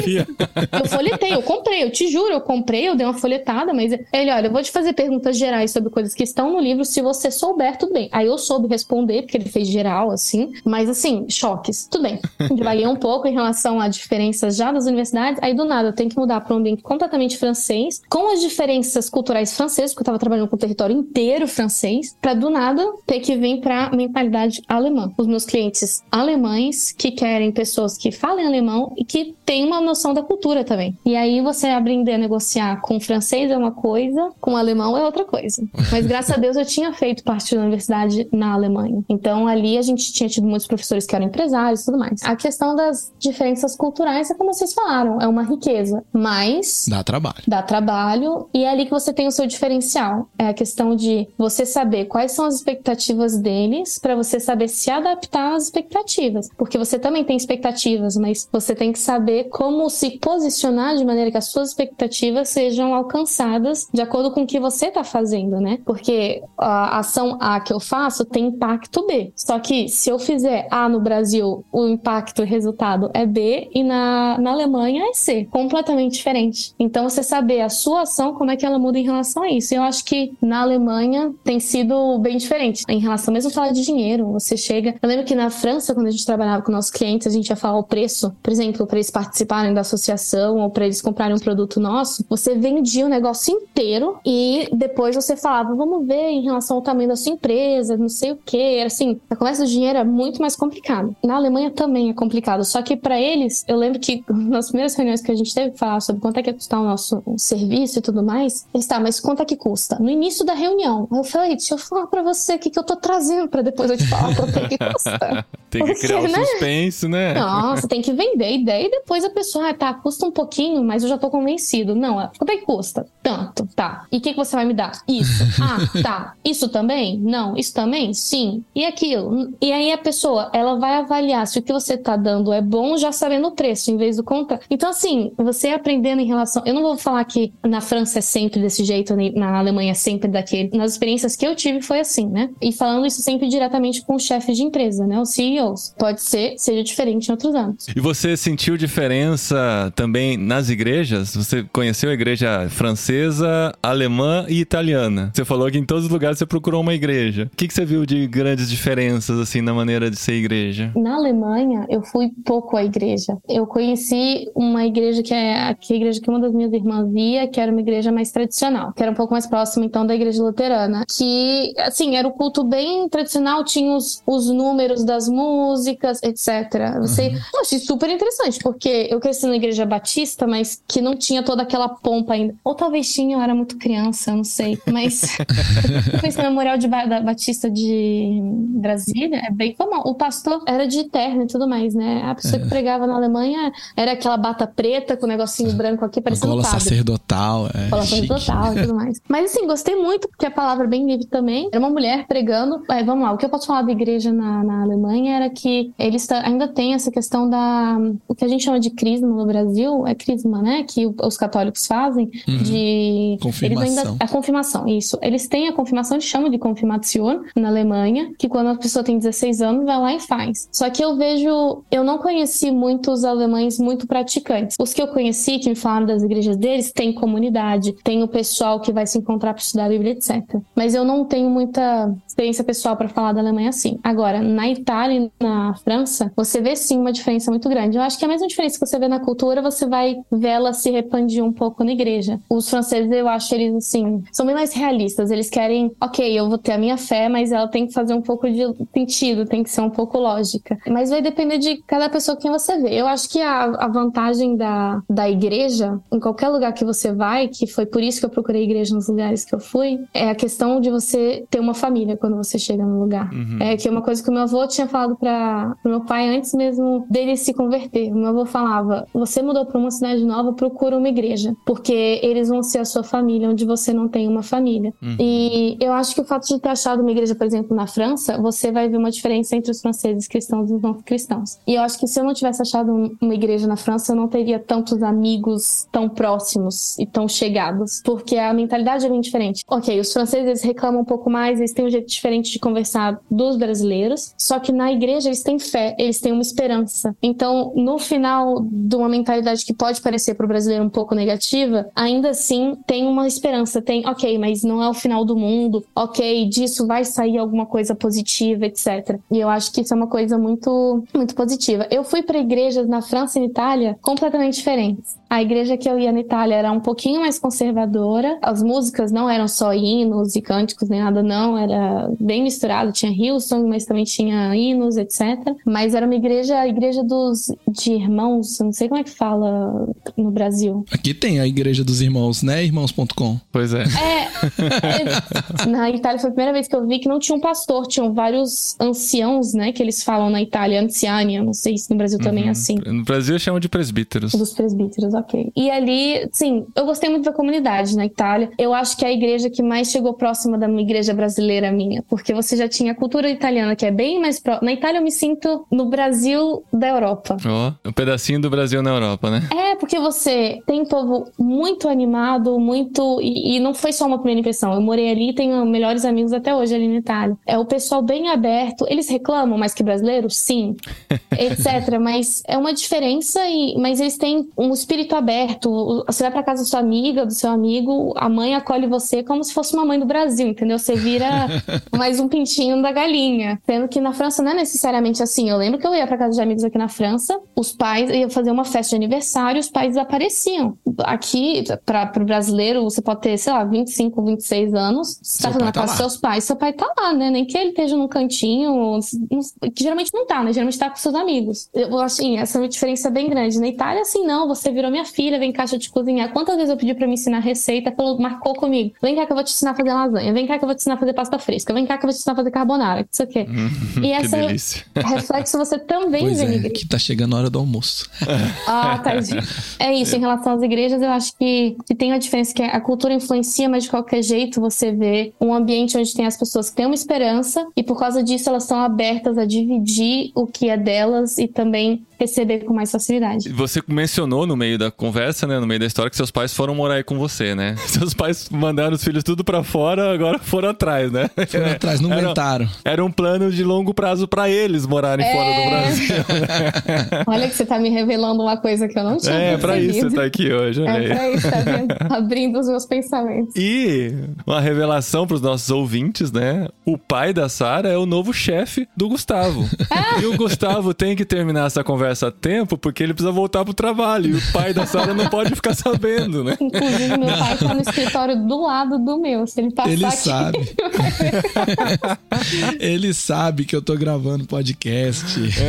É, é uma empresa super informal, como é. eu disse, entendeu? A relação é diferente nessa empresa que a gente tá trabalhando. E é um business as mission, né? A gente tem essa visão missionária na empresa, tem visão de longo prazo missionária, temos vários planos. O pai da Sara, ele já nos ajudou em alguns momentos na Tente e tem nos ajudado ainda. O outro dono da empresa, que chama Maurício, faz parte do conselho da Tente Internacional. Então, tanto o Saad quanto o Maurício são dois amigos queridos. Tem um terceiro dono, que é o Thiago, que ainda não está envolvido com a Tente, mas logo não resistirá.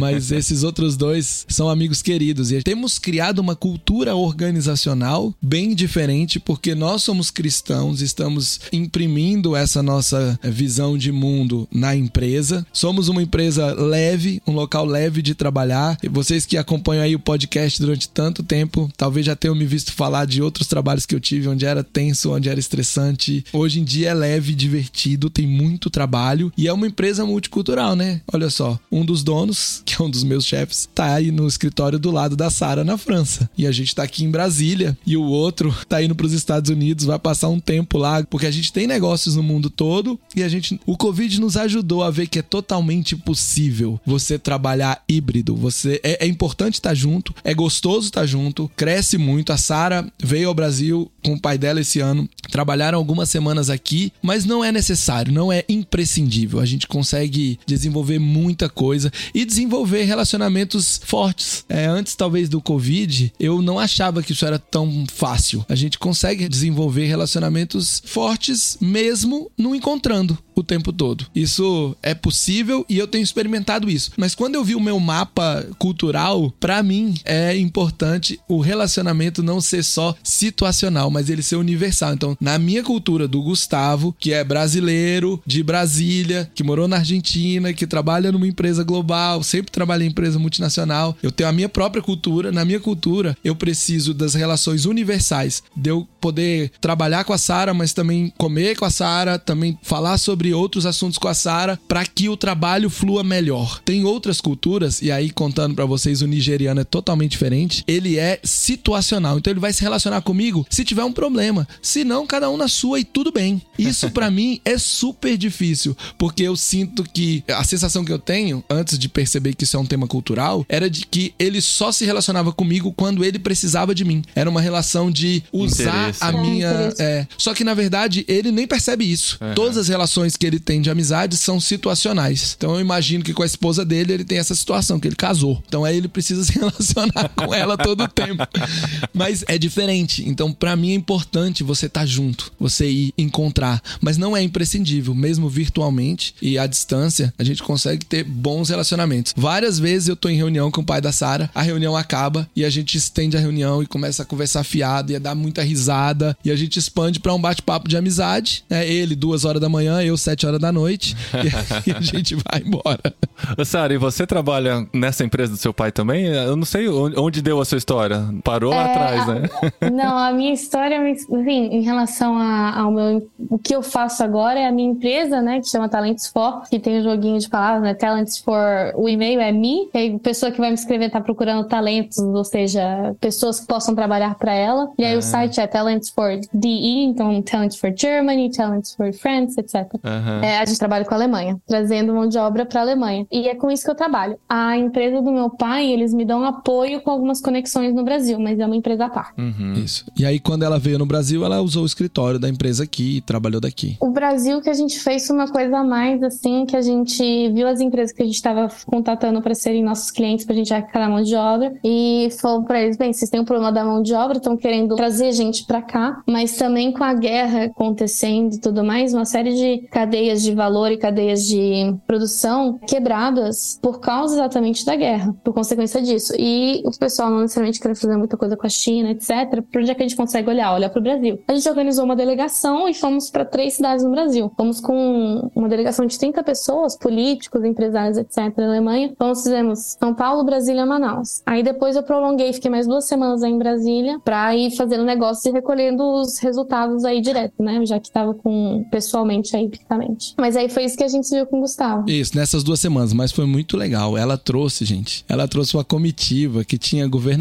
prefeito, dono dois de empresa, é. deputado, tinha acho que um vice-ministro de educação da Alemanha. Ela Exatamente. trouxe. Tiveram Nossa. oportunidade de conversar com o governador de São Paulo. É uma- um negócio grande, não é uma brincadeirinha, não. Não, né? Não. Né, não. Uau! E se alguém que está ouvindo esse episódio se sente um talento for Sim. Germany, pra onde é que escreve? Talents for, é sara, arroba talentsfor.me. Me, ME. Muito bom, muito bom. Que legal, Sara. Eu sei que você teria muito mais histórias. Eu acho que daria pra explorar ainda mais você aqui hoje com o que você já viveu, tão jovem, né? Com tanta experiência. Mas sempre a gente deixa essa porta aberta, né? Pra no futuro vir contar o que vem do Talents for, né? De tudo que você tá vivendo aí, da sua visão pro reino de Deus. Um episódio especial sobre comunicação multicultural, né? Isso. Quem sabe? Isso é super interessante. Não, eu que agradeço a oportunidade de poder ter vindo. Desculpa pelas horas que eu divaguei, mas quando a gente fala de coisa que a gente gosta, a gente vai, coloca a cabeça dentro e vai, né? Mas obrigada pela oportunidade. Foi muito gostoso de ouvir e como a gente já conversa com tanta gente vivendo experiências assim, sempre uma história diferente, é muito gostoso porque se conectam com outras histórias que a gente já ouviu, se conectam com nossas histórias, se conectam com as histórias que os nossos filhos vão viver ainda, né? Então a Sim. gente já tá se preparando pra isso. Eu olho demais pra Sara, pro Davi e aí eu olho pros meus aqui e eu vejo possíveis caminhos aí. Eu me inspiro nesses caminhos que eles viveram, né? Uma coisa que eu vejo muito diferente do nosso relacionamento com os nossos pais, primeiro que os brasileiros têm um relacionamento com os pais já bem diferente, né? A gente é bem família, bem chegado, quase com uma mãe coruja ali. E os meus pais, quando eles decidiram vir pra cá, porque eles tiveram um síndrome do ninho vazio três vezes, né? Teve agora a vez que o meu irmão foi embora, e aí depois eu fui pros Estados Unidos, aí eu voltei, eu fui pra Alemanha, eu voltei, fui pra França. e eles super novos, né? Eles ainda não têm nem 50 anos. Super Super, não é, né? Paulinho? Igual a Nossa, gente. muito novos. Mas assim, eles se viraram super bem, etc. Mas chegou uma época que eles se falaram também: os nossos filhos foram, voaram, a gente planejou tudo pra eles voarem, vamos voar a gente também. Aham. E vieram. E essa questão de você estar ali perto, e que é uma coisa que eu vi que os nossos pais fizeram, que pra gente sempre foi muito natural. Estar ali perto, ter uma boa amizade, se investir e tudo mais. Os nossos pais falaram: ah, a gente tá indo aí, a gente vai morar com vocês. A gente já tinha nossa independência, assim, digamos, né? Uhum. E a gente topar foi uma benção de Deus. Eu vi do ponto de vista. Eu não, eu não vou viver pra sempre com eles. Eu tenho o presente de ter eles mais um, dois, três anos na minha vida. E você, eu acho que criar os filhos já nesse sentido te- é uma amizade, é uma coisa que todo mundo beneficia. É uma coisa que, mesmo quando eu tenho 26 anos hoje, eu tô tranquila. A gente não mora mais necessariamente na mesma casa, a gente mora no mesmo prédio. E a gente tá super feliz de estar perto um do outro. E eu vejo isso como uma benção. Mas aí também tem a questão cultural e a questão da religião também, da, da gente honrar o pai e a mãe, então, do lado do outro tudo mais. Aí você volta aqui uma hora que seu pai não estiver no cômodo ao lado pra você contar o choque cultural da volta deles de morar Da perto de volta vocês. deles, é, vamos mandar ele pra longe. É, tem essa também. Mas tá certo, é isso aí. E Gustavo, finalmente temos o Go Equipped planejado pro Brasil, segundo semestre. Na verdade, segundo semestre já estamos nele, né? A gente nem se deu conta, mas já mudou o semestre. Já mudou o semestre, mas mudou faz pouco tempo. E eu consegui, finalmente, Deus teve misericórdia. Eu tentei por muitos anos e finalmente conseguimos agendar em São Paulo. Teremos o Go Equipped pela primeira vez. Primeiro Go Equipped em São Paulo? Em São Paulo, isso mesmo. Que marco histórico, na maior Marco cidade histórico. do país. Então, não tem motivo pra gente não ocupar as 50 vagas que teremos disponíveis. não Oh, tem motivo. Legal, nossa. Só de paulistano e paulistas que conseguem ir, porque vai ser na Igreja Batista da Lapa, bem Aham. perto de estação do metrô, estação de trem, super fácil de acessar. E é meio que a entrada, não é? A Lapa é um dos primeiros bairros, se não me engano, vindo do interior. Isso. É, boa. Isso. E da estação de trem lá dá pra ir 10 minutinhos andando, é bem perto, vai ser bem tranquilo de ter muita participação de paulistas e paulistanos nesse nosso Go Equipped. A gente faz Go Equippeds aqui no Brasil desde 2015 e é a primeira vez que a gente chega em São Paulo. Vamos fazer dessa vez nos dias 2, 3 e 4 de novembro. Boa, Então, feriado. Pegamos o feriado na Aham. quinta-feira. Já programa pra emendar o feriado no trabalho sexta e sábado.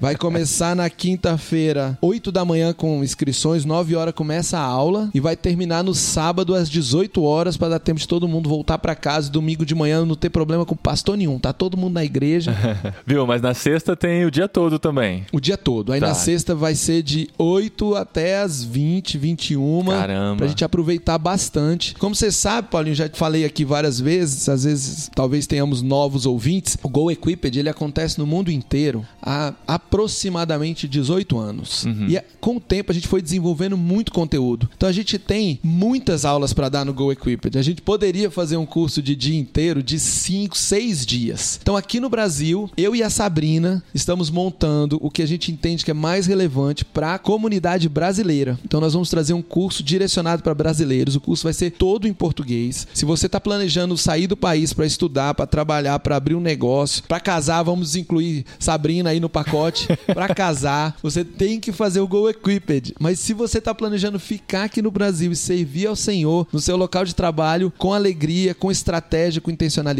você pode fazer o Go Equipped também, porque ele fala muito sobre fundamentos de missões, fundamentos de missões no local de trabalho, mas fala muito de como compartilhar sua fé no local de trabalho, como iniciar uma igreja em casa, como iniciar um trabalho evangelístico aonde você mora, aonde você trabalha, aonde é a sua empresa. Que então, bem, ótimo. bem legal. Todo mundo que fez se torna grandes amigos e participa e quer voltar e acaba, a maioria acaba tendo oportunidade de compartilhar do Senhor no local de trabalho e muitos vão para outros lugares. Alguns às vezes demoram, não vai de imediato, mas a gente tem visto várias pessoas que fizeram o curso e que o Senhor usou o curso para preparar antes que a pessoa fosse e hoje estão aí servindo ao Senhor em diversos lugares do mundo. Muitos deles a gente já entrevistou aqui, né, Paulo?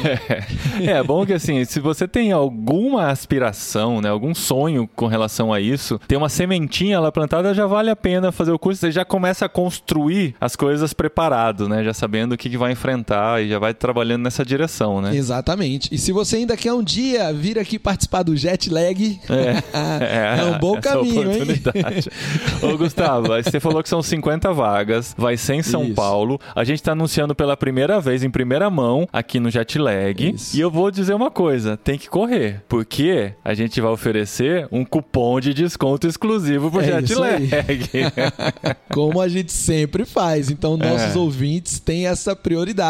Um cupom de 20% de desconto. Esse ano a Caramba. gente vai cobrar 400 reais o preço cheio. Mas se você é ouvinte do Jetlag, você vai pagar 320 reais. Caramba, Vão 80 ser- reais é muita coisa. É, e, e são 107 reais aí, 106 reais por dia de treinamento. Então não tá Aham. tão caro assim. É. É, lá em volta da igreja tem um monte de lanchonete. A gente vai ter um coffee break e tal, mas o almoço vai ser fácil, barato, prático, o acesso é prático. E a gente vai trazer a Sabrina, lá da Croácia, para participar desse curso. Que da Teremos hora. aí algumas participações online interessantes. E eu ainda estou negociando com alguns tent makers que estarão no Brasil nessa época para que eles possam ir lá e participar conosco ao vivo. Você vai poder conversar com gente que já participou aqui do Jetlag, com gente que mora em outros países, que tem experiência prática, porque o curso é muito prático. Uhum. A gente fala de bases bíblicas, prática. Bases bíblicas, práticas. Que a gente foca legal. na Bíblia, foca em Jesus, mas traz experiências práticas. Então, vale demais a pena correr, se inscrever e usar o nosso cupom JETLAG. Só Jetlag. JETLAG. Que Vai bom. tá lá. Que da hora. Tem que saber escrever JETLAG, né, É, Paulinho? Tem que saber escrever.